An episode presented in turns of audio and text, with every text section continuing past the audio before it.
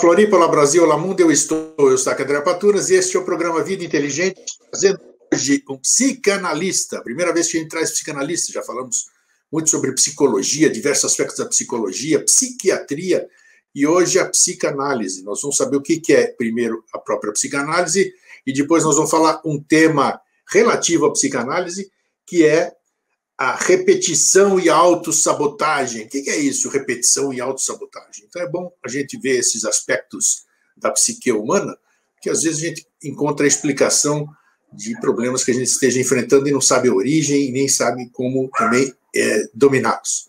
Então, eu vou chamar o convidado e vamos dar início ao nosso papo de hoje. E aí, Thomas, tudo bem? Como é que está? Tudo bom, Eustáquio? Bom, tudo. boa noite, boa noite a todos. Muito obrigado pelo convite. É, Para quem não sabe, é meu ex-cunhado, então eu acho que a gente pode falar isso também, porque de vez em quando a gente pode acabar brincando aqui sem perceber. Então, é uma pessoa que é. já tem uma certa intimidade há 40 anos. É, Pouco, né? É, um pouquinho só, né? Continuamos jovens, né? Você está vendo. Né? Claro, sempre jovens, sempre jovens, pelo menos mentalmente, né? Verdade. Mas é, hoje nós vamos falar um pouquinho sobre a, a psicanálise, né, e dentro dela sobre a repetição e autossabotagem. E primeiro vamos falar que a psicanálise é o estudo do inconsciente, né? É um trabalho que a gente faz procurando entender o que, que a gente tem é, internamente, né? O que, que a gente tem no nosso inconsciente e que muitas vezes gera é, atitudes e comportamentos que nem sempre são os mais esperados por nós. Então, é, como eu acredito piamente que a gente pode trabalhar mudando um pouco essas nossas questões, porque a gente tem algumas pistas é, ao longo da nossa vida, a gente tem a pista através dos sonhos, a gente tem a pista através de atos falhos, através de xistes, em uma outra oportunidade posso até explicar um pouco isso, é, mas assim, quando a gente solta às vezes uma piada, não é simplesmente uma piada, no fundo a gente está querendo dizer alguma coisa.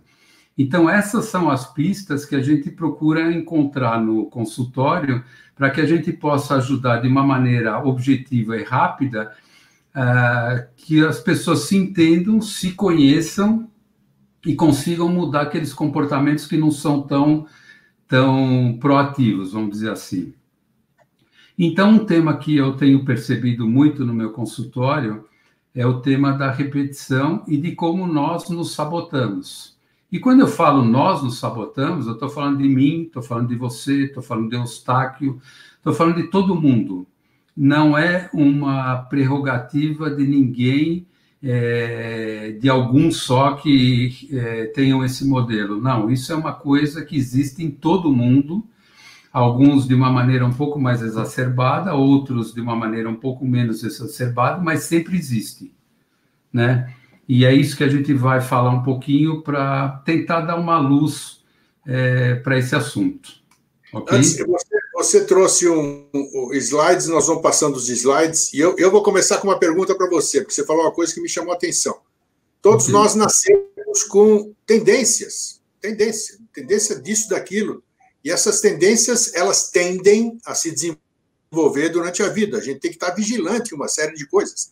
Pessoas que têm tendência a engordar, tendência a vícios, uma série de coisas. Essa autorrepetição, como auto, autos, uh, qual é o tema da hoje? É auto, qual é o termo certo? Repetição e auto-sabotagem. Isso. É, essa repetição e essa autossabotagem, claro, eu não vi os slides ainda que nós vamos dissertar, mas é uma tendência nata ou a gente pode adquirir no decorrer da vida? Como é que é isso? Ou as situações fazem com que. Vamos lá. Olha, Eustáquio, eu acho que a pergunta é bem interessante, bem oportuna é, que eu também não vou poder que responder ela é, integralmente, até porque a gente vai falar é, sobre tudo isso para frente, então eu não quero me antecipar muito. Mas o que eu posso te dizer é o seguinte: que a gente tem algumas que são realmente tendenciosas e outras que vão acontecendo ao longo do tempo, ao longo da nossa vida. Mas é uma coisa muito dinâmica e que tem muito, muitas influências é, ao nosso redor. Influências, quando eu estou falando influências, eu estou falando dos nossos pais, dos nossos avós, talvez, quem sabe, de vidas passadas, é, dos traumas que a gente vai adquirindo ao longo da vida, dos nossos relacionamentos e por aí vai. Ou seja, não dá para a gente dizer que a gente nasce e quase que geneticamente a gente vai conseguir prever essas repetições. A gente sabe que elas vão acontecer, a gente tem algumas pistas a partir dos modelos que a gente vê dos nossos pais, dos nossos avós, etc. Mas a gente vai precisar ver essa criança, estou falando a criança, porque a partir do nascimento dela, é, quais dessas coisas ele, essa criança assimilou? Quais vão ser essas tendências? Porque saber que tem a tendência, a gente sabe. Agora, qual e como isso vai acontecer ao longo da vida é que é uma outra questão, e é em cima disso que a gente vai trabalhar. Tá bom? Isso, isso é importante porque uh, eu que estou nas redes sociais, televisão, essa coisa, a gente percebe muito. Vamos, você, você abordou a questão de relacionamento, por exemplo. A gente vê que muitas pessoas, a maioria das pessoas, atrai para si, ela sai de um relacionamento conturbado, digamos assim. Não foi feliz, tal, tal incrível. Logo em seguida, ela atrai o mesmo tipo de relacionamento e assim vai. Então ficam aquelas questões que eu não sei se nós vamos tratar hoje, vamos tratar no outro programa. Isso, isso o que, que é? é? Existe essa atração mesmo? Nós é que atraímos isso, nosso jeito de ser. Então, eu não sei se nós vamos falar sobre não. isso, mas a gente pode até. não, nós vamos, nós vamos falar sobre isso. E é interessante que a Legal. gente colocou no título repetição mas dentro da psicanálise a gente fala é, o termo assim a gente usa compulsão à repetição né? Quer dizer é uma compulsão é, assim, é um processo que vai se repetindo. E já que você falou isso eu vou antecipar um exemplo que eu daria lá na frente e que tem muito a ver comigo porque eu sou psicanalista mas eu acho que a gente tem que se olhar muito. Isso já é uma primeira necessidade para que eu possa ser um bom psicanalista se eu não me observar, se eu não me conhecer e se eu não entender as minhas questões, eu não vou conseguir ajudar os outros, porque é, é importante que eu entenda isso. Então, eu vou dar um exemplo já logo de cara. Quando eu tinha 12 anos de idade, e eu vou muitas vezes dar um exemplo a meu respeito, e eu não me incomodo com relação a isso de forma Ótimo. nenhuma. Quando eu tinha 12 anos de idade, meus pais se separaram. E meus pais se separaram, e aí, ao longo do tempo, depois disso, eu falei, eu falei o seguinte: quando eu casar, é, talvez o estoque já comece a dar um pouco de risada aí. Quando eu casar, eu nunca vou me separar, porque eu não quero que meus filhos passem aquilo que eu passei. Tá certo? Bom, o que, que aconteceu? Eu me casei três vezes, tive filho nos três relacionamentos e depois me separei dos três. Ou seja, eu não só repeti, como eu ainda fiz em progressão geométrica. Muito bom você falar sobre a sua experiência. Quer dizer, aquilo que eu sempre dizia que eu não iria fazer, eu acabei fazendo e fazendo muito mais. Então, esse é um exemplo de repetição que, assim, eu nunca decidi que eu iria fazer isso, mas a vida foi me levando e isso foi acontecendo. E depois, como psicanalista, eu pude compreender melhor tudo isso, ok? Espero... Então tá, foi legal, assim, a gente tem aquele ímpeto inicial, assim, de uma série de curiosidades, né? Então agora eu vou me conter. E fica mais fácil, assim, perante o meu público aí, me chama de grego, que fica o Eustáquio, você vai se enrolar muito, apesar de você me... Fica mais fácil, você chama de grego aí, fica mais fácil. Ótimo. Então nós vamos, vamos entrar isso, vamos entrar, na, vamos entrar no primeiro slide, se você me permite, porque assim a gente já começa a entrar no tempo. E aí eu faço qualquer pergunta que eu faço, vai ser inerente àquele slide que nós estamos falando. Tá ótimo. Vamos lá. Bom, então aqui é o seguinte, né? A gente está mostrando a compulsão à repetição, eu já dei um exemplo da repetição, e o importante, assim, nesse contexto, é a gente olhar esse processo da autossabotagem, né? Quer dizer, por que, que eu crio mecanismos que me levam a me sabotar? Né? Então, é, essa é uma questão muito importante e é isso que nós vamos estar tá tratando. Então, como eu gosto de, de trabalhar no, no consultório, assim, eu gosto de trabalhar de uma maneira objetiva, onde eu não tenha que ficar durante 10 fazendo análise de uma determinada pessoa para entender quais são as compulsões à repetição dele e como ele está se sabotando no dia a dia. Eu gostaria de ter alguns mecanismos que já me dessem essa pista e eu pudesse, num prazo relativamente curto, colocar essa pessoa de volta no trilho para que ela consiga viver sem se sabotar, sem se prejudicar. Essa é a questão, porque as pessoas acabam é, criando mecanismos de se prejudicar. Mas isso a gente vai ver um pouco mais para frente, ok? Tá, eu achei curioso, já, já fala de cara aqui, eu vou colocar o slide de novo. Você me disse, o que é esse negocinho do lado aí que é igual de banco, essas coisas todas? Como é Olha, é isso aqui, isso, isso aqui é o que a gente chama de QR Code, né? Alguns de vocês já devem ter visto, e se vocês colocarem a câmera da, do celular, né, e clicarem aqui, vocês vão ver que vai aparecer como se fosse um cartão de visita meu, onde vocês têm o meu nome, o meu site, o meu telefone, como entrar em contato comigo e assim por diante. É, eu, eu sou psicanalista, mas antes disso eu, é, eu fiz administração de empresas.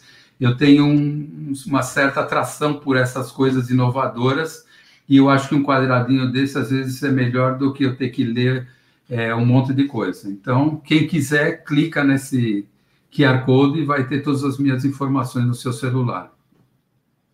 E mais para frente também nós temos mais, quem não conseguiu captar, capturar agora, tem para o final, tem mais aí para frente, então não se preocupe com isso. isso. Nós vamos passar também esses dados aí do, do site, do contato e tal. Acho vamos seguir para outro slide? Pode falar. Slide número 3. Vamos lá. Pode ir para o segundo. Bom, então, qual foi a, a, linha de pensamento que eu utilizei até para que a gente pudesse montar essa, essa apresentação para vocês? Então, algumas perguntas. Por que repetimos sempre os mesmos comportamentos que nos prejudicam? Por que faço aquilo que sempre disse que não faria? Ou seja, como eu falei, eu não queria me separar, eu não queria fazer meus filhos sentirem a falta de um, vamos dizer assim, de um casamento com pai e mãe dentro de casa. Hoje, até vou dar um parênteses, eu acho que não é isso que se traduz em felicidade para os filhos, mas é uma questão. Como é que eu faço para evitar esses comportamentos repetitivos?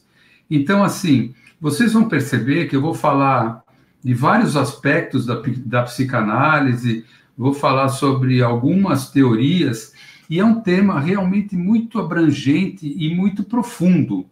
Então, talvez eu não consiga é, passar tudo como eu gostaria de passar para vocês, mas eu consigo dar uma pista, eu consigo dar, jogar uma sementinha para que vocês é, destrinchem é, e pensem um pouco a respeito de vocês. Uma dica que eu vou dar: comecem a pensar em se observar olhar para dentro. Nós temos muito hábito de olhar para fora. Então, aquela pessoa é responsável por isso que acontece comigo.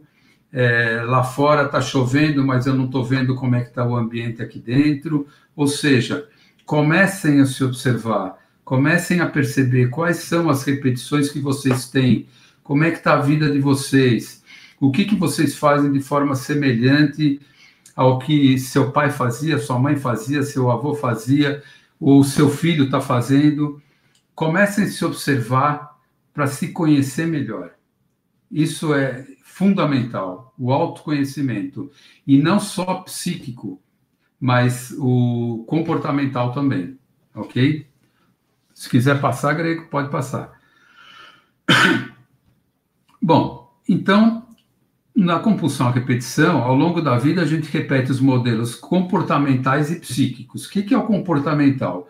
Comportamental é o seguinte: é, se eu vejo meu pai fazendo determinada coisa é, de, uma certa, de uma certa maneira, por exemplo, ele vai e senta no sofá cruza a perna para o lado direito e fica de frente para a televisão, talvez em algum momento no futuro eu esteja sentado da mesma forma que ele, olhando para a televisão com a perna cruzada, da mesma forma, lendo aquele livro. Isso é o que eu chamo de um comportamento. Agora, se a gente puder voltar, é, Grego, se puder voltar naquela, naquela, isso. Então a gente tem também os, o, aquilo que a gente repete que é o psíquico, ou seja, tem muitas, é, muitas atitudes que vêm do nosso inconsciente. Ou seja, eu repito alguns modelos, como por exemplo, é, me separar três vezes, como é, meu pai se separou, isso já não é uma questão comportamental, porque eu não decidi fazer isso. Não, isso não foi consciente. Isso veio por alguma, algum motivo do meu inconsciente e que me fez agir dessa maneira. Então a gente repete os modelos comportamentais e os modelos psíquicos. Uma outra coisa muito importante, que já já vou falar num outro, num outro slide, é que a repetição ela vem uma da, um dos, dos aspectos é pela identificação. Eu repito modelos, por exemplo, do meu pai, ou da minha mãe, ou de um avô, ou às vezes de um amigo, ou às vezes de um cunhado, etc, etc. Por quê? Porque eu me identifico com essa pessoa. Eu amo essa pessoa, eu sinto um determinado amor por essa pessoa. Eu tenho orgulho do que ela faz eu me identifico, eu vejo um chefe, por exemplo, eu olho, puxa, esse chefe é extremamente competente, ele tem uma família legal, ele tem atitudes interessantes. Então, muitas vezes a repetição vai por identificações que eu não sei exatamente quais são, mas elas existem. Eu tenho que me identificar com aquela pessoa para que eu, eu repita é, o comportamento dela. E aí a gente acaba repetindo aquilo que a gente menos quer repetir. E aqui está o foco.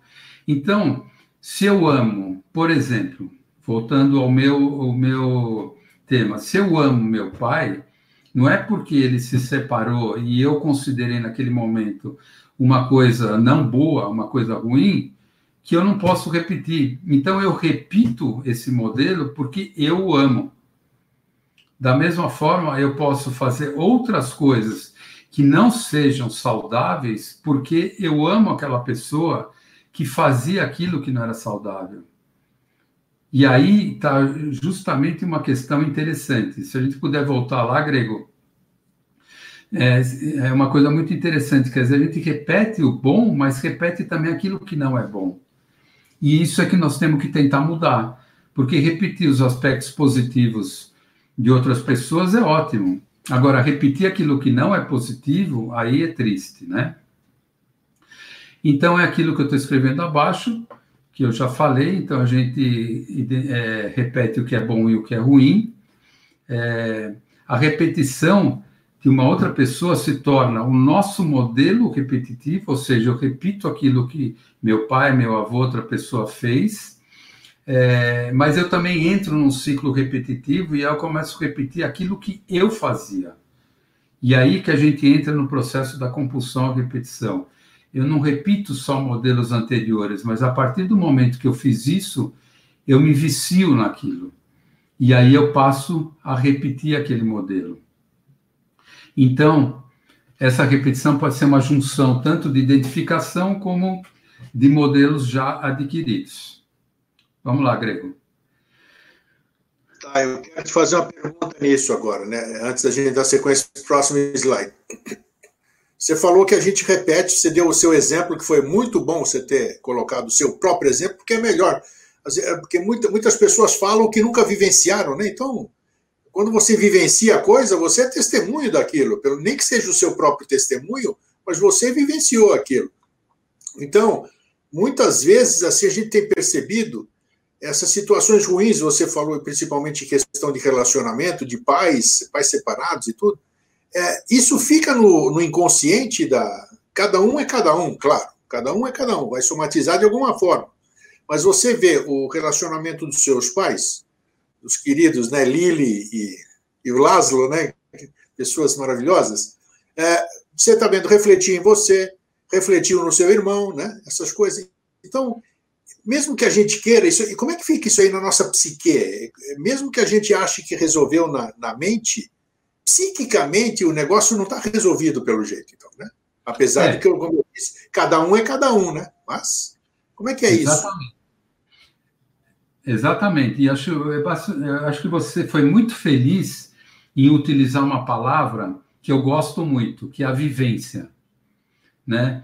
No, no trabalho que eu faço com grupos e no trabalho que, que eu faço com os meus pacientes, no, vamos dizer assim, no setting analítico, às vezes só eu e eles, né? ou quando é em grupo, o que, que a gente é, procura construir lá? Uma vivência. Né? É isso, a gente é, faz com que o paciente, e a gente não faz, né? isso acontece, né? Existe um processo de transferência, então, num determinado momento, aquele paciente te vê como aquela pessoa que ele ama, aquela pessoa que ele odeia, aquela pessoa que ele tem raiva, e aí ele consegue trabalhar suas questões e, e, vamos dizer assim, ter os seus insights, que a gente pode falar mais de uma outra forma, deixar, fazer as fichas caírem. Sim. Então, aí, aí a pessoa com, consegue ter aquela sacada do porquê ela age daquela maneira. E aí, como você falou, fica na, na, no nosso psíquico, e da mesma forma que eu trouxe lá de trás, de alguma maneira isso vai se perpetuando através dos meus filhos, dos meus netos, às vezes até de outras pessoas não tão próximas. E aí é o que a gente, a gente acredita, e eu acredito piamente nisso, que uma coisa é eu falar assim, olha, eu vou dar um exemplo de, um, de uma situação de consultório. É, aquele paciente que ele necessita de um olhar de uma pessoa amada mas ele, ele tem uma carência tão grande que a gente não sabe se foi uma carência pela falta do olhar materno ou, incrível, vamos pensar nisso, pela falta do amor materno ou pelo excesso do amor materno. Quer dizer, se eu não tive, eu quero ter. E se eu tive muito, eu não quero perder. Então, essa é a questão. Quer dizer, é, e a gente está sempre naquilo que a gente chama numa encruzilhada, né? Porque assim, é, e Freud falava muito disso, né? E isso na psicanálise a gente fala muito, que é a questão da falta. O ser humano, ele não aceita a falta. Ele tem um carro, ele quer um carro melhor. Ele tem um emprego, ele quer um outro emprego melhor. Ele tem uma situação qualquer, ele quer mudar aquilo. Sempre existe a falta, né? A, a menina nasce, isso metaforicamente, a menina nasce e sente a falta do pênis falando psicanaliticamente. Ela já nasce com a falta. E o menino já nasce com medo de que vão cortar o dele, porque se ela não tem, o que vai acontecer com o dele? Né? Então, assim, a gente já nasce com uma neurose que isso a gente vai levar para frente. Então, realmente, a gente. Para a gente corrigir essas coisas, como você me falou, aquilo que a gente está, de alguma maneira, perpetuando, eu hoje acredito piamente que é análise. Não adianta eu chegar para aquela pessoa e falar: olha, você está namorando as pessoas erradas, nunca vai dar certo, porque você, no primeiro olhar que você recebe, você já fica lá de joelhos, já promete Deus e o mundo, já casa em cinco minutos e depois aquilo não vai para frente bem assim mesmo. Você falou a situação. Hoje em dia, eu que, eu que tenho, eu que vivo com as pessoas aqui, relacionamento social virtual, exatamente. É, é, a gente é psicanalista sem querer, porque a gente tem que ficar ajudando as pessoas. O tema de hoje é fantástico, então aproveitem bem o tema de hoje, porque muito, quase 100% das pessoas, quase 100% não, 100% das pessoas vão se identificar em algum aspecto desses que nós estamos falando, eu já me identifiquei com um monte aqui, tanto é que originaram as perguntas até agora, né? Então vamos ficar atento. Posso passar para outro? Posso? Só, só, só, um adendo: é, não é fantástico, é vida inteligente. É isso aí, vida inteligente. Viver com inteligência é isso, é buscar, buscar resolver, é buscar ajuda de profissionais, de gente que estudou para isso, que continua estudando para isso, porque o, o aprendizado é, é eterno, né? Não, não existe isso. Então, e aí, só para fechar, né, só para não ficar um, uma lacuna, então Sim. é assim, não adianta eu falar para aquela pessoa que ela está escolhendo as pessoas erradas. Ela vai ter que estar no, no vamos dizer assim, no consultório, ou vai, tá, vai ter que vivenciar isso para que ela tenha os insights dela e entenda por que, que ela está fazendo aquilo. Perfeito. Na hora que ela compreender o fio que liga a, a, a futura esposa dele com a mãe, ou com uma situação anterior, ou com uma vivência anterior, aí ele consegue desfazer e construir um novo modelo. Eu acho, na minha opinião, aqui eu não estou aqui para dar opinião, né, mas eu acho que o, o psicanalista, o bom psicanalista, é aquele que liberta, ajuda o, o paciente dele a se descobrir e o liberta, né? Não ficar com, com o paciente o resto da vida. Então, ele não é um bom psicanalista. Ele é, é aquele que realmente te ajuda, ajuda você a ter consciência do que você está enfrentando, a explicação do que você está enfrentando, para que você continue a sua caminhada sem a repetição, como nós estamos falando aqui. Isso. Beleza? Aí? Isso. Vamos em frente, que aí eu vou. Eu já ia complementar, mas mais para frente eu falo. Tá bom, vamos lá. O que, que é isso? Ah, tá. Ah, então, aqui é uma, é uma metáfora, vamos dizer assim, né? Então, a primeira coisa importante que a gente tem que pensar, eu me conheço, eu sei quem eu sou, eu sei de onde eu venho, a gente já falou sobre identidade, sobre algumas outras questões, então a gente tem que saber quem a gente é. Então, eu estava procurando alguma coisa para colocar aqui na apresentação e achei esse lindo prato que, sinceramente, eu também não sei exatamente o que, que é, mas essa é a questão. Quer dizer, quando eu olho para mim, eu me vejo como esse prato que eu não sei exatamente o que, que é, ou eu sei. Parece é alguma coisa, né? Mas a gente não sabe o que, que é. Oi? Parece alguma coisa, mas fica indefinido, né? Então, eu vejo uma batata, eu vejo um tomate, ou seja, quando eu estou olhando para mim mesmo, eu estou enxergando quais são as minhas questões, quais são as minhas neuroses, o que, que eu estou repetindo, com quem eu me identifico, é, onde eu me saboto. Quer dizer, eu consigo enxergar tudo isso para que esse prato possa ser é, separado, cada um dos ingredientes, e eu entenda cada um deles, ou eu vou ter que comer isso ao longo da minha vida sem saber o que eu estou comendo? Essa é a questão. Ok? Vamos em frente. Deixa eu fazer um adendo aqui, peraí, deixa, eu, deixa eu tirar o slide. Aqui é importante também é, essa questão de quem eu sou, de onde eu vim, para onde eu vou. Eu acho, eu acho, eu acho né, não estou no teu consultório, porque hoje as pessoas, aqueles buscadores, como a gente chama, todos nós somos buscadores. Mas aí você vai em determinado lugar, eu generalizar para não ofender ninguém, ou ninguém se sentir ofendido, e você é ó, você veio, por exemplo, no meu caso, que eu estudo há quase 60 anos a questão de discos voadores, como você sabe bem, né? E extraterrestre tal. Então, ah, porque você, você veio das Pleiades. Ah, aí você vai no outro lugar, faz regressão, né? No, tal, e ó, você foi um, você foi um rei, você foi um pé de chinelo, ou você foi, você morreu desse jeito ou daquele. Então, esse tipo de informação, a meu ver, vamos aproveitar esse slide, né? A meu ver, tá me, tá, não está me ajudando, está tá me afastando da minha essência, está tá, tá me afastando, na verdade, da minha busca, quando eu estou achando que eu estou me encontrando. Qual é o seu ponto de vista a respeito, Thomas? É, eu acho, exatamente, eu acho que algumas coisas, elas ficam muito, é, muito longe, né? São longínquas, quer dizer, eu, eu, eu saber que eu vim lá do, do sei lá, 500 anos atrás, mil anos atrás, e eu fui isso, eu fui aquilo, é interessante, pode me dar uma, uma, uma luz interessante, mas eu acho que tem algumas outras coisas, e se você pudesse pôr a sua imagem aí, eu gostaria. Tá. É, existem algumas outras coisas que eu acho mais interessante e que eu estava pensando hoje ao longo do preparo dessa apresentação. É, se a gente for pensar no disco voador, no vida inteligente, em todas essas coisas que, que você busca, que você trabalha, que você acredita e que você quer se aprofundar, né? Assim, é, se eu tiver errado, você pode até me, me corrigir, mas é uma busca por algo é, que poucos conhecem, né? É uma busca por algo diferente que você sabe que existe, acredita que existe, e você está lá buscando. Tá? Já viu, né? já viu, já testemunhou, né? Que é o, o fator de convencimento, vamos dizer assim.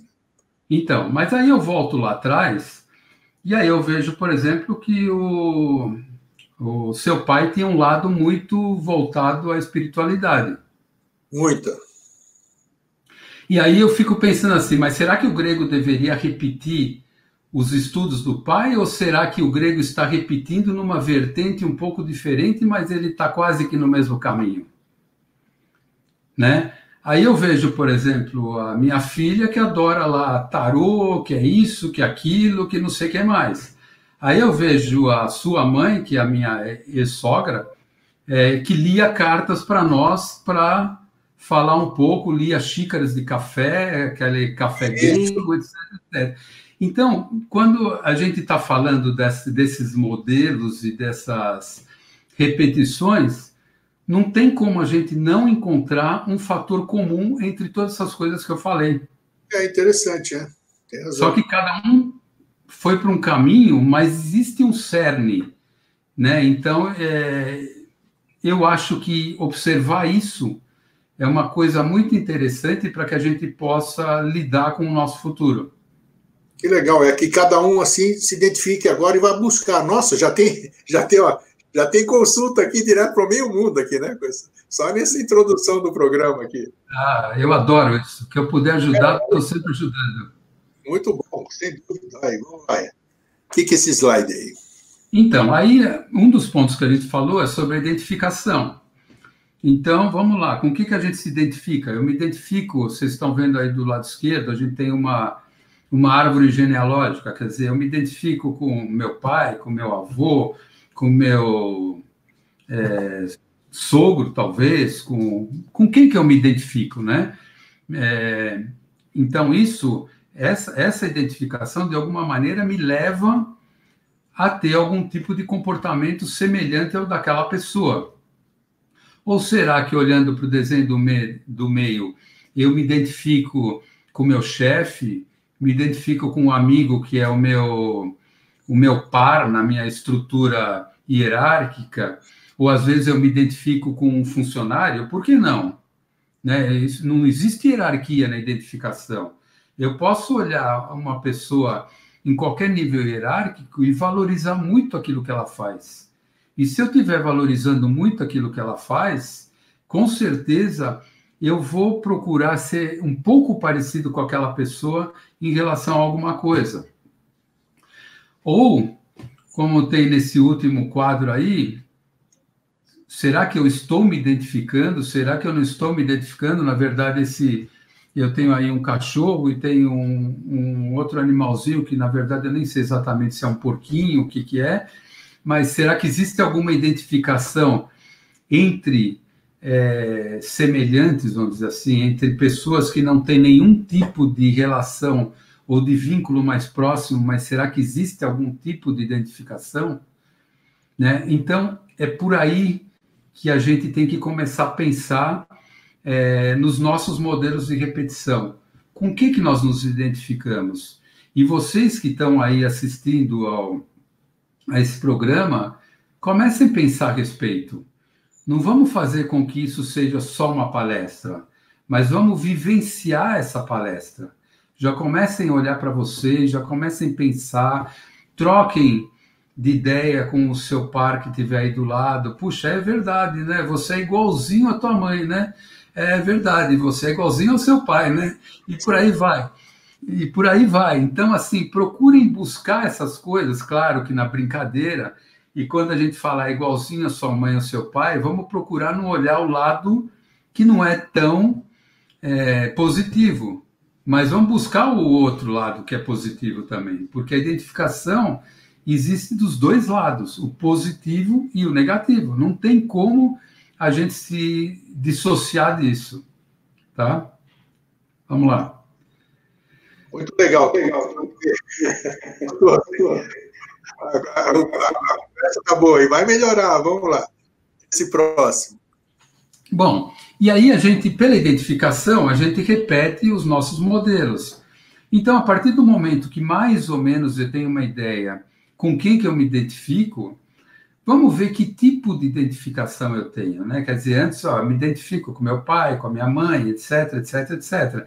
Mas vamos ver que tipo de identificação eu tenho. Bom, talvez eu seja muito amoroso, eu seja uma pessoa muito carinhosa, como é, alguém da minha família foi, ou será que eu não sou nem um pouco carinhoso? Ou será que eu sou frio? É, qual que é o, vamos dizer assim, qual que é a característica de identificação? E quando a gente está falando nisso, é importante a gente ter uma coisa muito, muito clara. A nossa identificação não é única. Não é que eu me identifico com um pai ou com uma mãe só. Não. Eu me identifico com muitas pessoas, com muitos muitas situações, com muitos temas, é, e isso é, se junta e vai se transformando aquilo tudo misturado, é como se você colocasse no liquidificador e depois saísse uma, é, um, um, psíquico de lá. É, eu me identifico pela raiva, ou seja, puxa, você tem reações assim tão agressivas quanto determinada pessoa. Será que eu sou assim mesmo? Será que eu não sou? Perceber isso não é uma agressão, porque se, for, se, se fosse uma agressão, é, eu estaria repetindo algum modelo de alguém que eu me identifico pela agressão. Mas não é isso. A ideia é de alerta. Percebam-se, olhem para vocês, lembrem, lembram daquele prato que a gente não sabia se era um peixe, se era um, um frango, o que, que era? olhem para você, vejam o que sai de lá. Sai amor, sai carinho, sai raiva, sai crença. Quer dizer, é, eu me identifico por pessoas que têm crenças semelhantes. Eu acredito em disco voador, eu acredito no espiritismo, eu acredito em de xícara, eu acredito no tarô, eu acredito não sei o que mais. A gente tem crenças semelhantes, eu acredito nas mesmas coisas que, que aquela pessoa acreditava, é por aí que me identifico. E tem o último quadro que é, que é, por exemplo, da profissão, não é o último, para efeito de exemplo apenas, mas prefeito de profissão. Aqui é uma, é uma menina olhando para um relógio que o pai está é, tá consertando, está trabalhando nele. Aí depois eu cresço querendo ser um relojoeiro, quer dizer, por onde eu me identifico, né? por onde eu vou. Hoje, cada dia que eu pego, por exemplo, um serrote, um pedaço de madeira, não tem como eu não lembrar meu pai serrando uma determinada porta ou um determinado pedaço de madeira. É assim, é assim que funciona. A gente vai levando para frente, ok? E aí, com tudo isso, vocês veem aí embaixo, é, é como se a gente fosse se tatuando, né? A gente já sabe com quem a gente se identifica ou quais são as pessoas que a gente se identifica, quais são as características dessa identificação, e essas características vão sendo impregnadas como se fosse uma tatuagem, que inclusive hoje em dia a gente já sabe que pode ser tirada a laser. Agora, não é fácil tirar tudo isso, e daqui a pouco eu vou falar um pouquinho sobre um imã de atração, ok? Vamos em frente. Maravilha, eu ia te perguntar isso aí. Não, é é, é um trabalho moroso, né? Cada um, a intensidade que cada um vivencia, todas essas quatro fases que você mostrou, é que vai determinar o tempo, né? Para se conseguir trabalhar isso. Mas é, é importante. O importante é saber que existe solução para esse tipo de, de coisas que possam estar prejudicando, né? Então, muito é, bom. Eu, eu acho assim que o. E é um trabalho que eu estou procurando fazer hoje na, no, no setting analítico, até porque na contemporaneidade, né, hoje em dia, as pessoas não querem ficar cinco anos, dez anos fazendo terapia. Claro que eu tenho pacientes que estão há cinco, sete, oito anos e que sentem aquilo, às vezes, mais, é, não só como terapêutico, né, mas como uma espécie de coaching. Né? Uma espécie de mentoring. E isso.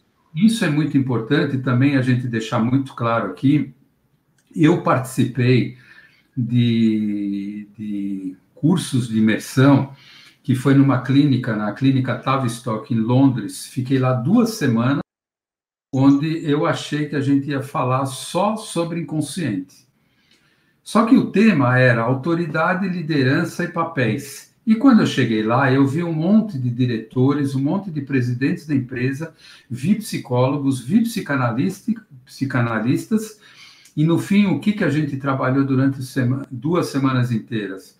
Como exercer a autoridade, a liderança, os papéis de uma maneira geral, considerando o lado objetivo do consciente, das tarefas, das rotinas e como considerar o lado inconsciente que me faz tomar decisões que às vezes eu não entendo muito bem por que, que eu estou tomando.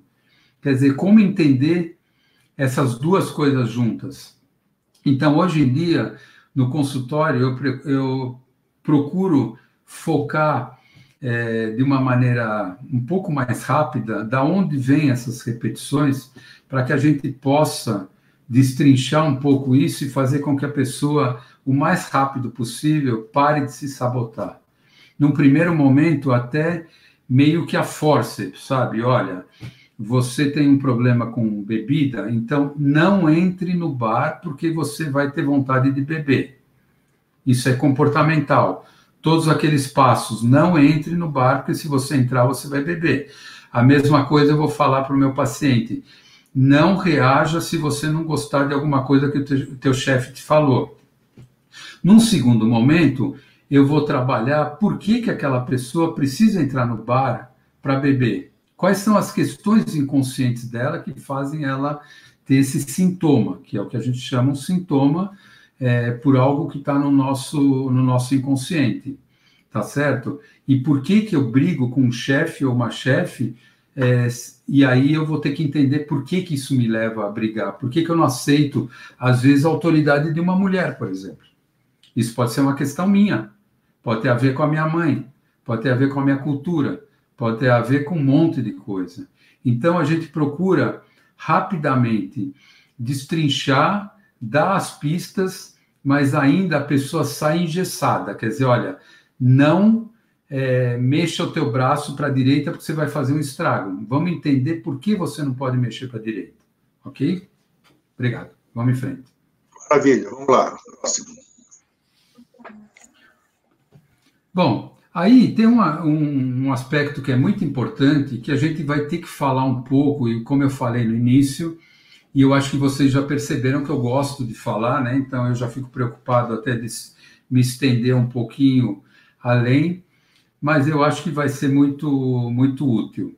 É, tem o, o tema da culpa. Não adianta, a gente tem que trabalhar a culpa e eu tenho que pelo menos dar uma ideia para vocês do que, que é a culpa e como a culpa é, nos influencia. Primeiro, a culpa ela vem de algum momento do passado, da nossa infância, das relações da família, é, ou talvez até antes, a gente não sabe.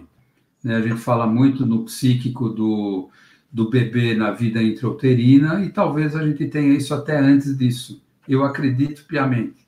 Aliás, eu não duvido de nada, eu procuro entender tudo, é, que eu acho que é muito mais interessante do que encontrar uma, uma linha de crença e depois e deixar outra de lado, né? É, uma coisa importante é o seguinte: todos nós temos uma questão de culpa.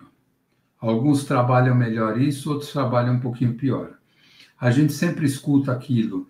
É, você foi o culpado disso, você foi o culpado daquilo, a culpa é sua, você bateu o carro, a culpa é sua, e assim, e por aí vai. É, mas isso é só um momento de onde isso está emergindo. Na verdade, a gente já traz isso lá de trás, lá do, do começo da nossa vida. Quando a gente nasce, muitas vezes o, os nossos pais olham para nós, é, puxa, meu filho, você vai ser médico, você vai ser advogado, você vai ser engenheiro, você vai ser seguir como dono da loja que eu tenho e que nós estamos muito bem. Ou seja, a gente já começa a receber uma carga que a gente não está preparado para receber. Mas é, essa carga, ela faz com que, de alguma maneira, lá no futuro, se a gente não lidar muito bem com a nossa a nossa relação com conosco, né?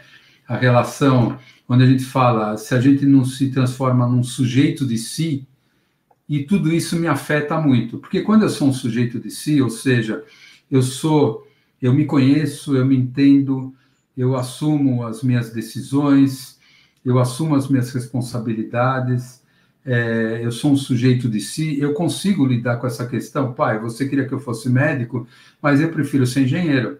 E acabou, está resolvido. Só que muita gente não consegue, e principalmente muitos, e uma quantidade enorme, não consegue até um ponto de maturidade da vida. Então vem aquela coisa da culpa, né? E essa culpa, às vezes, ela não surge de uma maneira consciente. Puxa, eu estou me sentindo culpado porque eu não sou médico, eu não vou ser médico. Não, eu começo a ter um sentimento inconsciente, inconscientemente, eu vou me sentindo culpado e começo a gerar sintomas. Porque qual é a consequência da neurose ou dos traumas? É gerar sintomas. O que é um sintoma? O sintoma, por exemplo, é eu entrar no bar e começar a beber. O sintoma é eu sair na rua brigando com todo mundo. O sintoma é eu me retrair e me tornar uma pessoa é, inibida. Isso são sintomas. Um sintoma, uma coisa que eu gosto muito e fiz durante muito tempo, que é correr maratona. Por exemplo, correr maratona, a gente olha, e eu sempre olhei, como uma coisa extremamente é, saudável. E é saudável até um certo ponto. Mas eu não posso deixar de de enxergar que isso pode ser um sintoma. Enquanto eu estou correndo para treinar para uma maratona, correndo 10 quilômetros, 20 quilômetros, passando três horas na rua correndo, fazendo musculação, me alimentando bem, lendo planilhas, olhando o meu relógio, vendo se o meu VO2 melhorou ou piorou, o que, que eu estou fazendo? Eu estou me ocupando, talvez, para não me ocupar com os meus problemas. Então, não adianta, não é porque é uma coisa boa e positiva que significa que ela não seja um sintoma. Tá certo? Então, é importante que a gente olhe que essa questão da culpa tem aquilo que aparece, o que os seus pais ou alguém te falou que esperavam de você, que tinham fantasias a seu respeito, mas existe também aquilo que está encoberto. Aquilo que você sabe que existe, mas que você não vê. Como é que eu vou dar um exemplo? Vamos imaginar uma família muito religiosa, mas que nunca te falou que gostaria que você se casasse com uma pessoa da mesma religião. Mas talvez você saiba que aquele desejo encoberto é de que você se case com uma pessoa daquela mesma religião.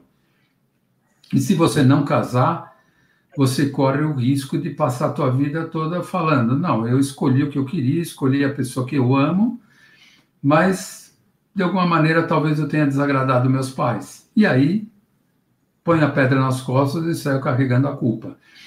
E aí importante, quando eu tenho culpa, eu preciso buscar penitência.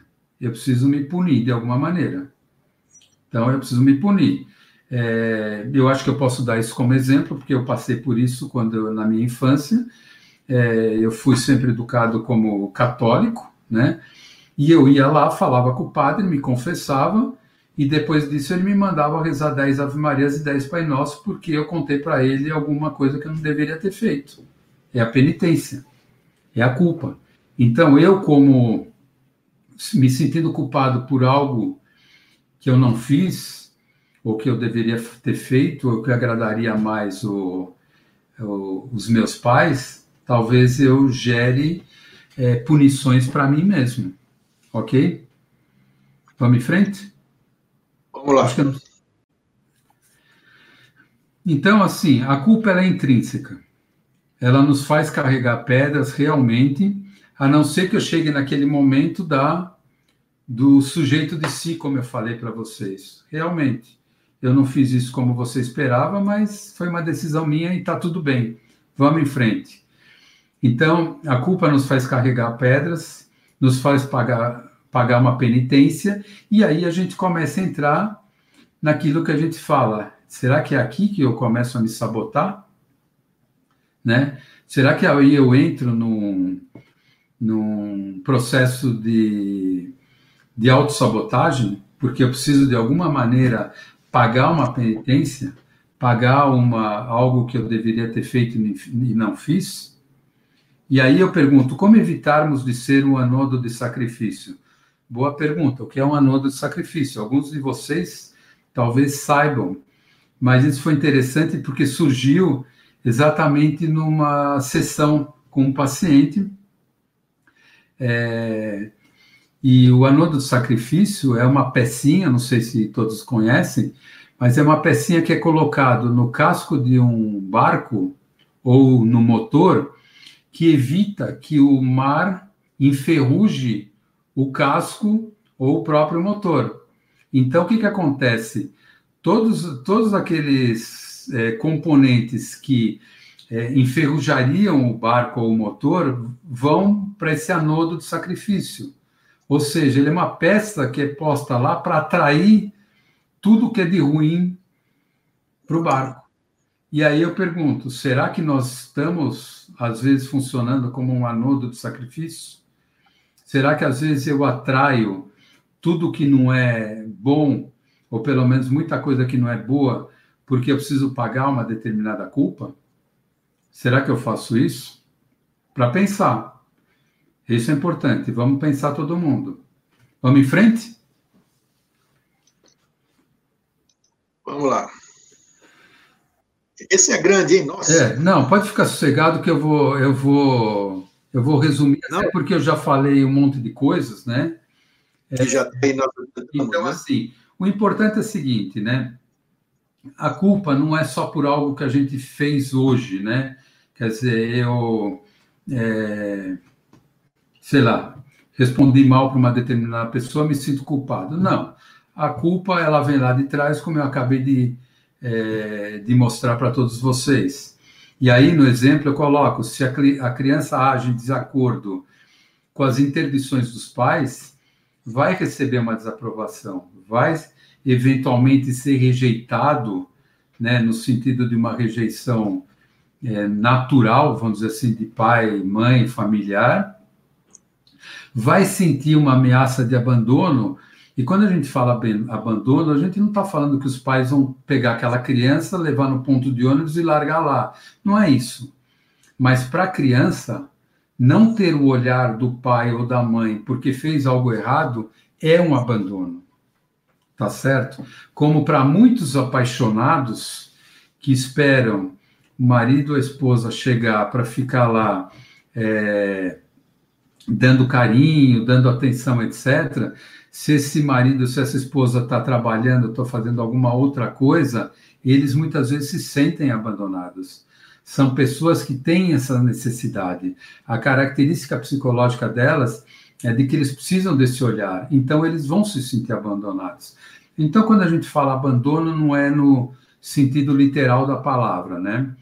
E essa culpa, então, ela pode se tornar um mecanismo de repetição, porque no futuro, talvez eu não queira mais ser rejeitado, Talvez eu não queira ser mais abandonado.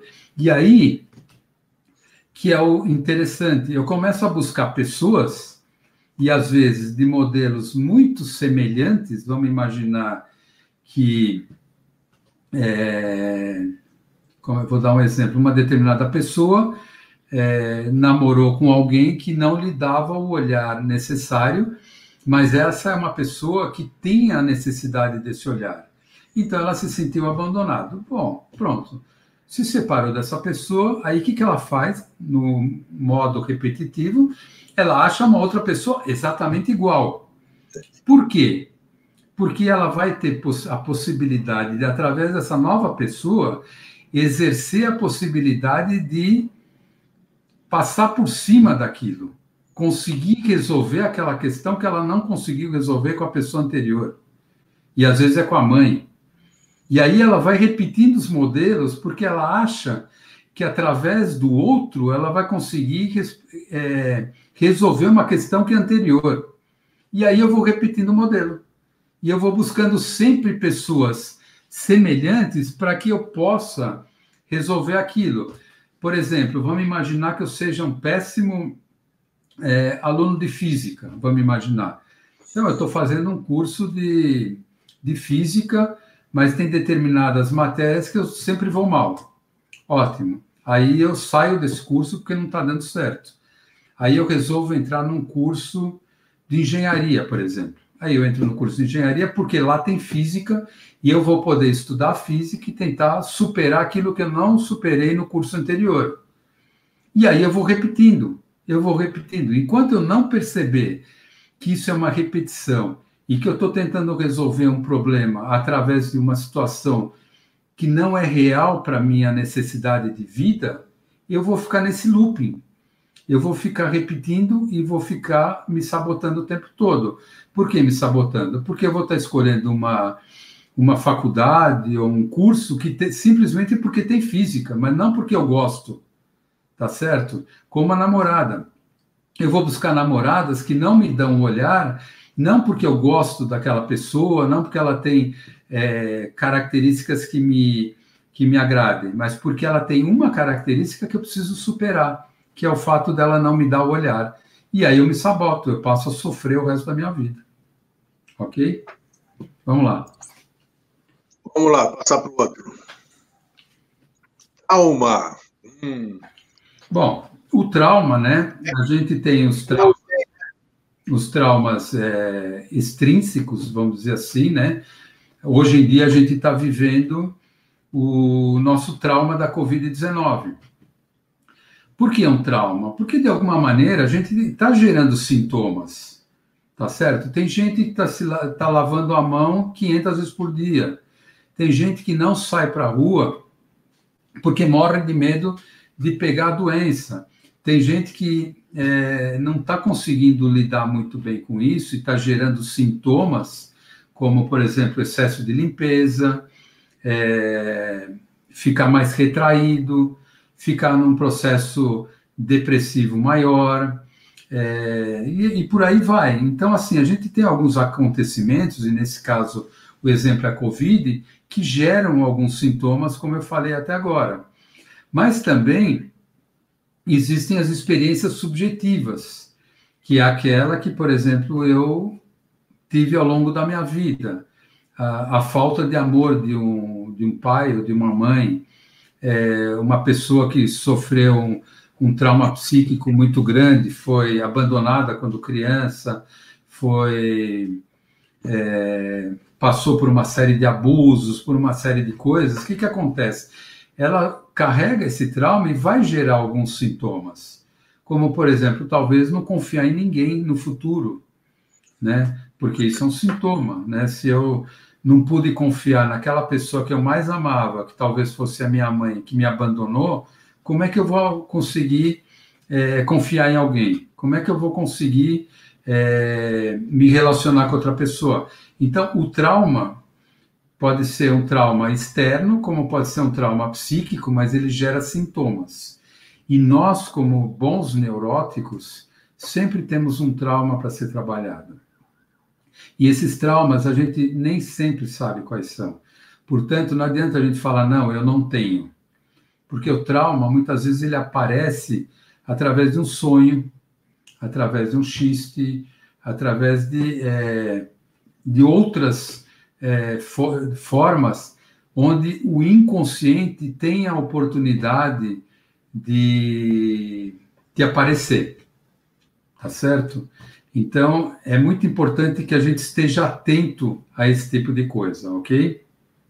Eu acho que tem, Thomas, eu acho que a questão do trauma, tem, eu percebo, claro, tem muito gatilho, né? Tem algum gatilho, pode ser uma imagem, pode ser uma palavra, pode ser uma ação. E isso é que faz com que a gente perceba, opa, por que, que isso aí me incomodou? Por que, que isso me transformou numa fera? Por que, que isso me deprimiu? Então é exatamente o que você falou, né? Perfeito, Greg. Eu acho que você deu uma, é uma metáfora bem interessante, é, uma, é um gatilho mesmo.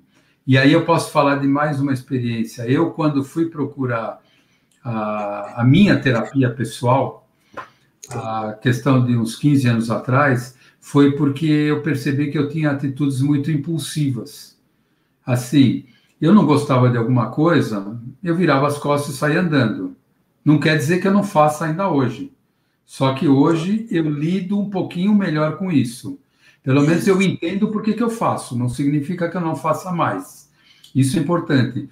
Mas aí o que, que aconteceu? Eu fui procurar uma terapia para trabalhar a minha impulsividade. Porque eu estava percebendo que era o meu gatilho. Era aquela coisa de faroeste mesmo. Em um segundo eu tirava a arma do coldre e atirava. Né? E isso gerava o quê? Um prejuízo para mim. Essa era a minha autossabotagem. E aí, pasmem, quando eu, aquele meu terapeuta começou a me explicar algumas questões teóricas sobre isso, eu fui pesquisar um pouquinho mais, descobri um curso de psicanálise, fui fazer o curso para me conhecer melhor e virei psicanalista. Que bacana. Então, então assim, aquilo acabou virando um sintoma produtivo para mim. Muito tá? bom. Bacana. Mas já que eu estou falando isso, entendam, a gente nunca vai conseguir é, eliminar totalmente as nossas questões, mas a gente vai conseguir lidar com elas. Essa, esse é o segredo. Ok? Podemos ir para o próximo slide? Podemos. Vamos lá.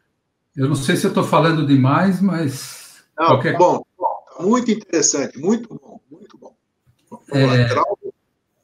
Então, eu, os traumas anteriores, então, eles fazem nos agir sempre na direção que foi vamos dizer assim, determinada. Eu quero agradar meus pais e, portanto, continuo ser aquela pessoa que foi tatuada como alguém que nunca vai ter sucesso.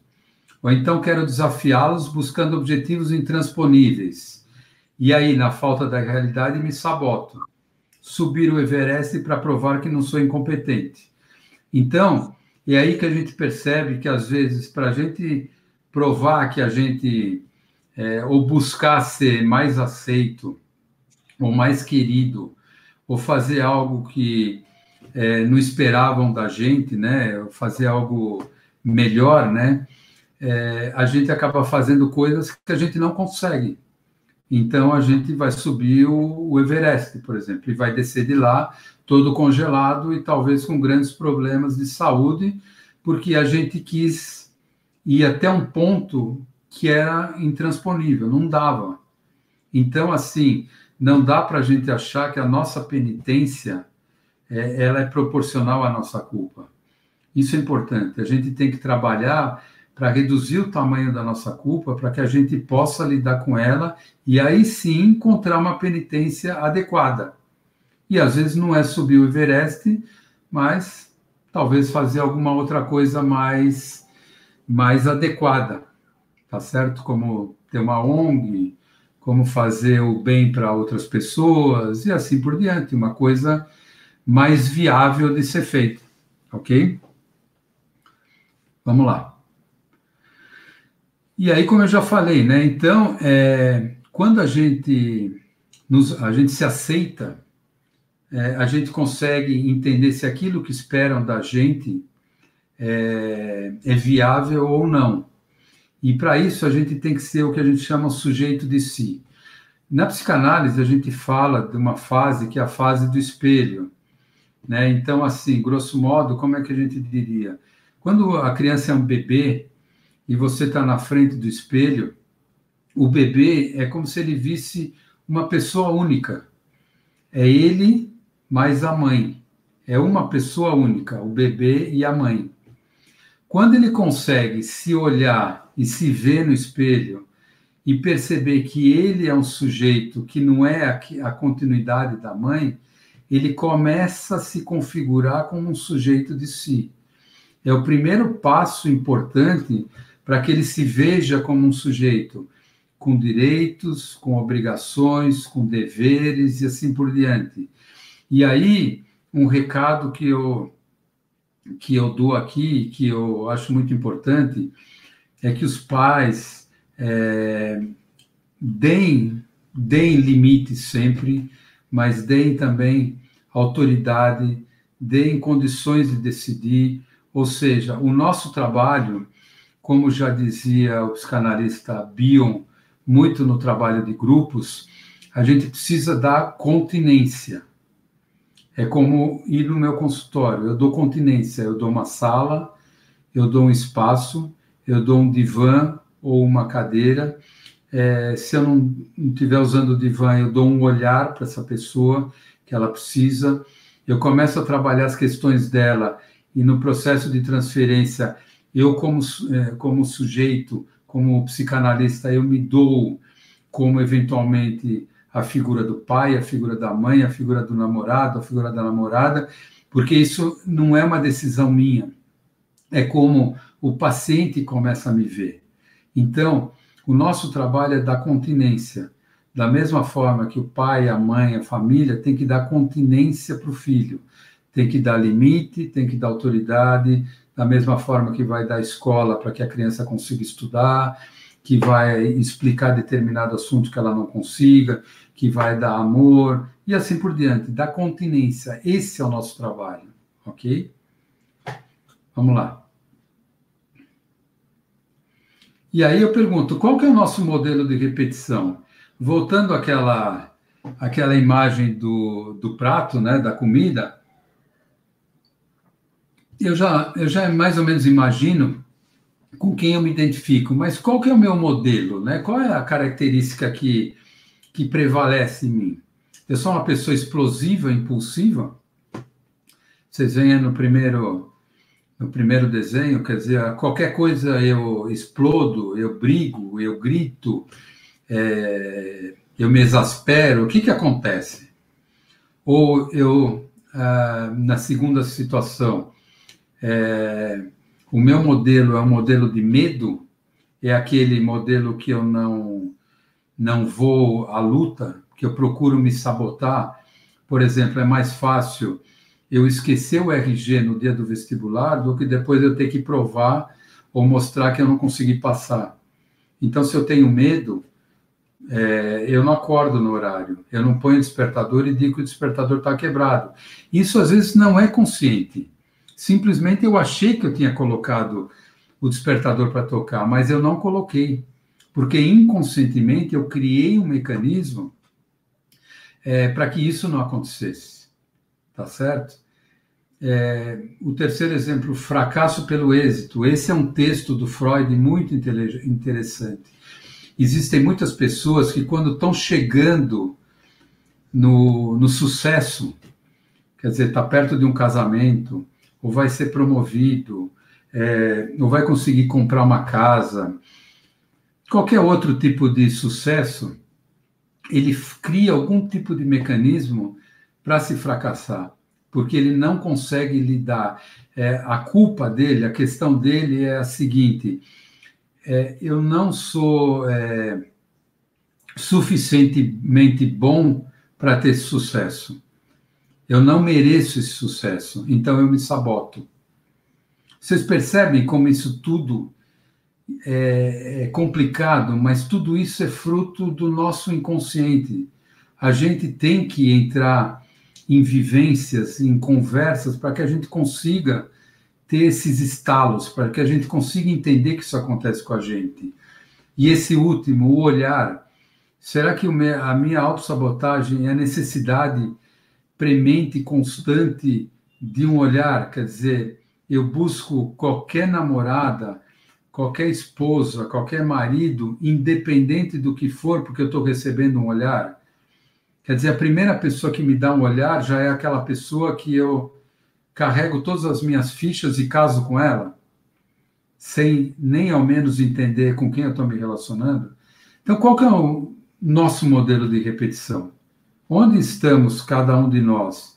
E veja bem, eu aqui falando para vocês, é, eu comecei a pensar um pouco a meu respeito.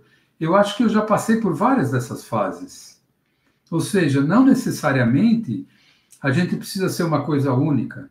Talvez até a própria maturidade, talvez até o fato de eu ser um sujeito de mim cada vez mais é, mais sujeito de si mesmo, talvez me faça não ser tão explosivo, mas é, ter o fracasso pelo êxito ou alguma outra coisa. Então, como é que a gente está nessa linha de tempo? Como é que eu me saboto?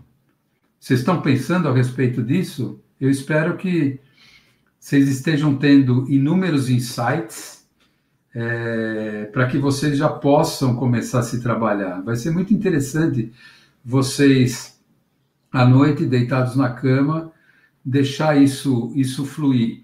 E se a gente for pensar um pouquinho na, na atividade quântica, que é um, um tema que eu gosto também, existem muitas coisas que ao longo do dia vão surgindo, que são os fatos, aqueles fatos concretos, os fatos conscientes, e às vezes a gente tem até um problema que a gente não consegue resolver ao longo do dia. É, o que, que ele sugere? Deixa isso de lado por enquanto. Vai dormir, vai deitar. À noite, quando você estiver dormindo, talvez essas questões surjam através do seu inconsciente como novas ideias. A gente já sabe que o sonho ele vem de questões nossas do inconsciente, mas ele vem também daquilo que a gente chama do lixo diário. Muita coisa que a gente vivenciou ao longo do dia. Isso, no outro momento, a gente pode até falar mais sobre isso dos sonhos. Mas então, se ao longo do dia eu lidei com um determinado tema e algo ficou por resolver, deixa, deixa parado. Quem sabe à noite, hoje ou amanhã, em algum momento, você tenha um instalo e surge aquela nova ideia. E aí a gente vai estar falando em criatividade quântica, porque é uma ideia que não estava prevista antes pelo modo consciente, mas que veio do teu inconsciente e se tornou consciente. Tá certo? Vamos lá. Muito bom, porque Rossi já está. Sabe o que, sabe o que eu estou sentindo no programa aqui? É. é. que você, o cara vai fazer um exame clínico, qualquer pessoa, né? Então, para ela fazer exame clínico, o que, que precisa? precisa ter jejum, precisa ter uma série de coisas. Então, essas dicas que você está dando, você já está dando uma. Como é que se diz? É um, é um processo. Só as dicas que você está dando já é, um, já é um início, já faz parte da cura, vamos chamar assim, né? Da, do que as pessoas precisam. Né? Poxa, o, o psicanalista lá, o Thomas, falou exatamente aquilo que eu precisava ouvir, e eu nunca me dei conta disso. E você falou muito bem também os insights que a gente tem depois que através de alguma palavra que você disse hoje, alguém falou uma palavra igual, ele vai lembrar daquilo que você falou naquele programa, Vida Inteligente. Então, isso é bacana, isso é servir. Por isso que eu gosto de trazer esse tipo de temas para cá, porque são pessoas, são temas que ajudam as pessoas, né? É, então, isso essa é, é, é essa não... é a ideia mesmo, fazer com que as pessoas pensem e com que, que essa nossa troca aqui de é, uma hora e pouco, né? É, agregue, sempre agrega. Para mim já está agregando muito. Só o fato de eu pensar em tudo isso, eu já estou tendo novos insights. Com certeza, nós aqui. Já tendo também. Então, essa é a ideia. Né? Por isso que. Então, né? Está servido, a mesa está servida. Sirva-se. É, Vamos para o próximo. Bom, e aí vem o insight, né, que a gente já até falou. Ou seja, é a gente poder entender é, a causa e poder elaborá-la, né? Ou seja, poder é, dar um significado. Quando a gente fala elaborar, a gente está falando em dar um significado, criar um significante, vamos dizer assim, como alguns psicanalistas falam, né?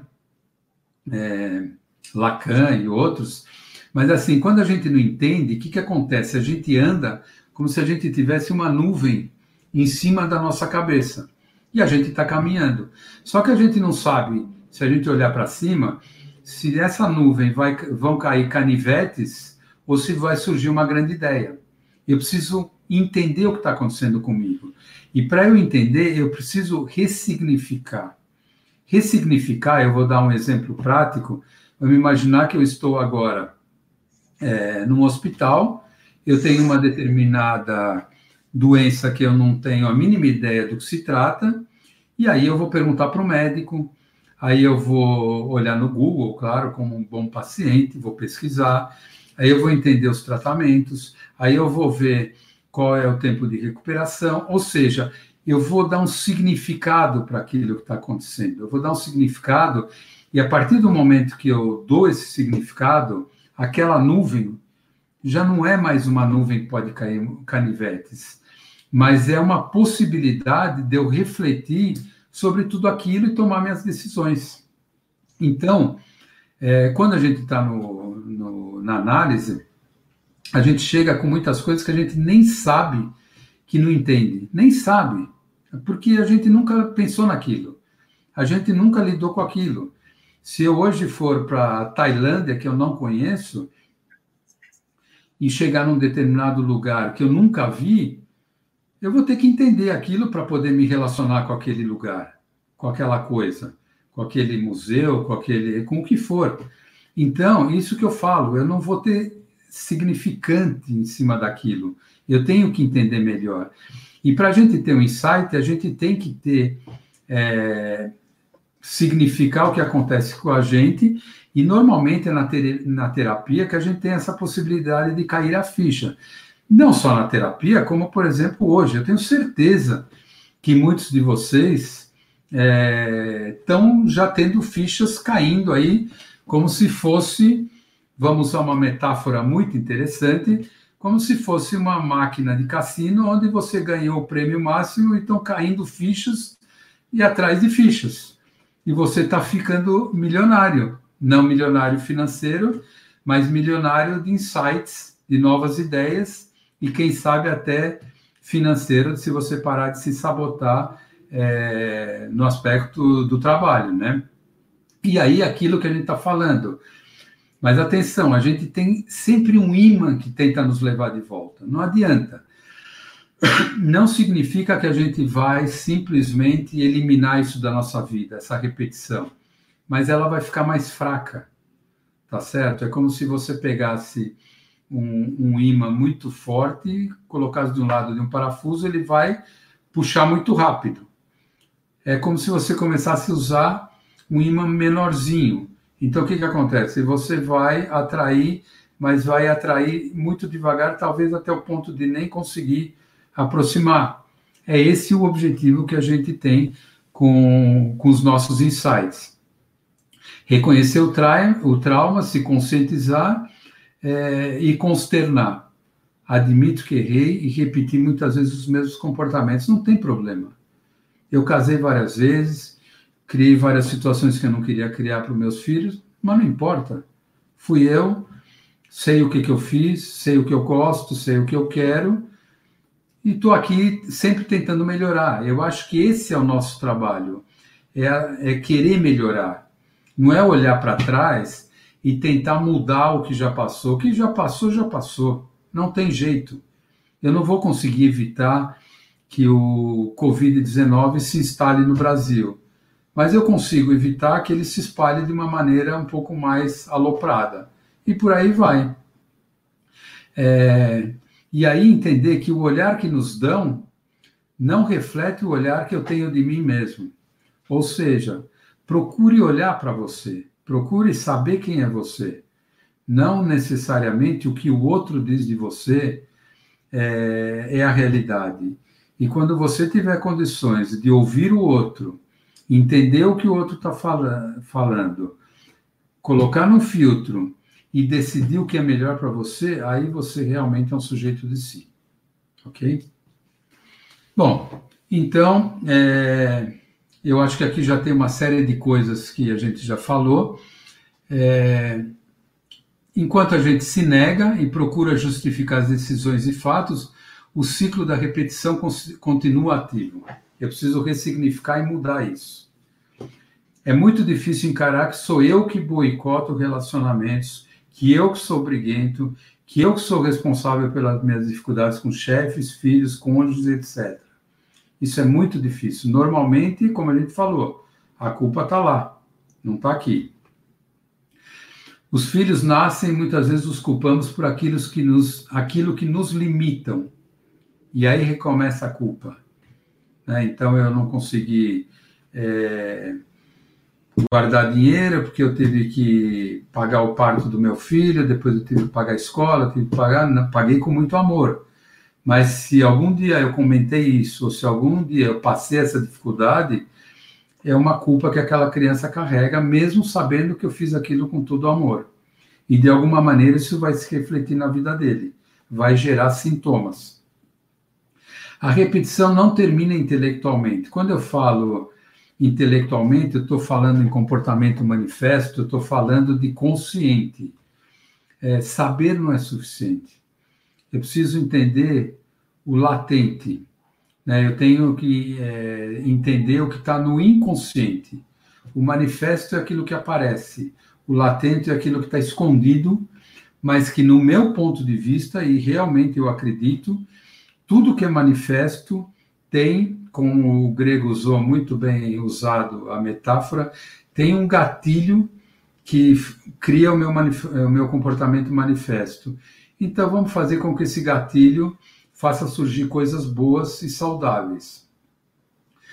É importante que a gente entre numa relação terapêutica, né, um processo de transferência, onde o passado possa ser revivido. É a vivência, como a gente falou, e que tudo possa emergir e a gente possa lidar com aquilo agora no presente. Ou seja, voltando a falar, e é muito importante isso, eu não vou mudar a minha relação com meu pai, com a minha mãe, com outros, posso até mudar, posso amenizar, mas eu vou tentar ser uma pessoa melhor daqui para frente. E sendo uma pessoa melhor daqui para frente, é, eu vou lidar melhor com meu pai, ou com a minha mãe, ou com alguém do passado, mas eu vou ajudar muito mais aqueles que vêm pela frente, os meus filhos, os meus netos, minha esposa e por aí vai. Então vamos vamos pensar nisso que não existe tempo em ser uma pessoa melhor. É, ser uma pessoa melhor faz parte da nossa vida, da nossa continuidade, do nosso início até o fim. Se a gente estiver sempre buscando ser uma pessoa melhor, uma pessoa mais saudável psiquicamente, a gente vai ter relações melhores, é, e isso é muito importante é, só para fechar isso, eu faço um trabalho que é um grupo no Facebook que chama Angústias da Maturidade, que é para idosos, e a gente sabe que existem algumas vertentes muito importantes, que é a alimentação, é, o exercício físico, o psíquico e o relacionamento social. Ou seja, se eu tiver tudo isso, eu consigo ter uma longevidade com mais qualidade de vida. Então, quando eu falo que a gente tem que trabalhar para ter algo mais saudável ao longo da nossa vida, significa trabalhar nesses, nessas quatro vertentes, porque isso vai não só nos ajudar, como vai ajudar uh, todos aqueles que se relacionam com a gente. Próximo, grego. E aí, eu acredito que seja o último, último slide então, quem quiser pode colocar a câmera aí no, no QR Code e guardar os meus dados para ter contato comigo através do meu site, telefone, e-mail, qualquer dúvida que tiver, vou estar muito, muito disponível. Mas aqui vocês veem que tem mais ou menos um, um ciclo, né? É, primeiro quadro, aquele quadro da, da alimentação, será que eu me conheço? Depois, da onde eu vim, Quer dizer, qual, com quem que eu me identifico, com a hierarquia, com a, a minha família, com quem que eu me identifico. No terceiro quarto, quadro, que tipo de identificação? É uma identificação profissional, uma identificação de amor? Que tipo de identificação existe a partir da, de com quem eu me identifico? Aí nós temos o quadro da culpa, ou seja, quanto mais a gente trabalhar as nossas relações e quanto mais a gente ressignificar tudo isso que nós vivemos, essa pedra vai se tornar cada vez menor é, e vai se transformar em algo é, muito interessante, quem sabe talvez uma, uma pedra de tamanho suficiente para cobrir um buraco na estrada e deixar os carros passarem sem, sem se comprometer. Que tipo de atitude que eu tenho? Eu sou uma pessoa explosiva, eu sou voltado ao amor, que tipo de sintomas eu gero, e aí, por último, é, os meus insights. E aí vocês veem uma foto, que é uma foto de um divã que foi tirado lá no consultório do, do Freud, é, em Viena. Tá certo? Eu acho que é isso que eu queria dizer para vocês.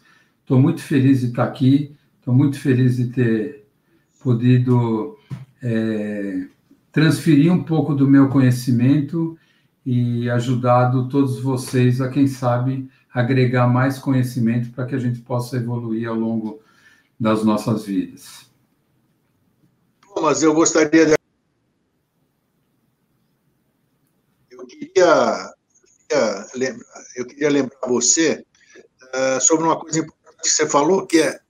Eu acho que nós vamos fechar com chave de ouro assim. Deixa eu tirar o slide.